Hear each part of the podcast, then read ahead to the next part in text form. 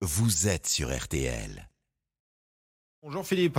Salut mon cher Stéphane. Bonjour vous tous. Eh bien la surprise de la semaine, qui n'en est pas une, pour les gestionnaires du calamiteux budget rebaptisé en catastrophe euh, compte public, c'est que l'État met plus jamais la main à une poche vide de tout euro vaillant. Ainsi, la France détient-elle la palme européenne de la prodigalité redistributive, ainsi, hélas, que celle du surendettement irremboursable. En fait, les contribuables sont les vaches à de presque tous les citoyens qui essaient de les traire quotidiennement. Résultat, le trésor public, dont le premier mot n'est absolument plus justifié, distribue aux rançonnés, excusez du peu, 798 milliards d'euros.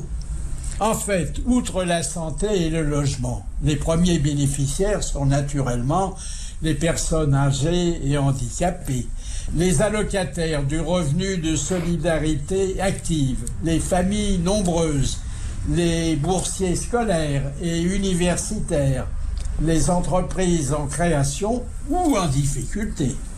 Ensuite, la liste est interminable.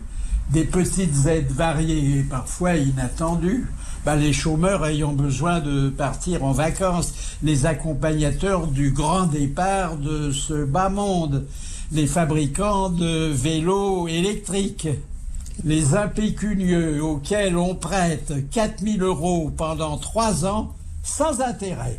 Ah, sans oublier les 5 millions et demi de fonctionnaires dont aucun ne touche une fortune, mais dont tous sont assurés d'être très mal payés jusqu'à la retraite.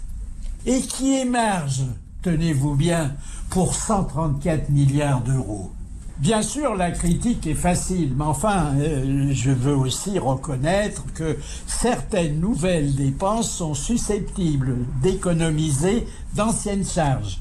Oui, euh, par exemple, l'aménagement de pistes cyclables réduira les coûteuses subventions versées aux automobilistes, tandis que la pilule gratuite délivrée sans ordonnance et sans limite d'âge, ah ben elle, elle pourrait réduire notablement les frais de garde d'enfants. Enfin, c'est mon ressenti, rien que comme on dit, mon ressenti, mais je le partage. Un dimanche prochain. Avec plaisir Philippe Bouvard, rendez-vous le week-end prochain, c'est le dimanche en particulier, vous le savez.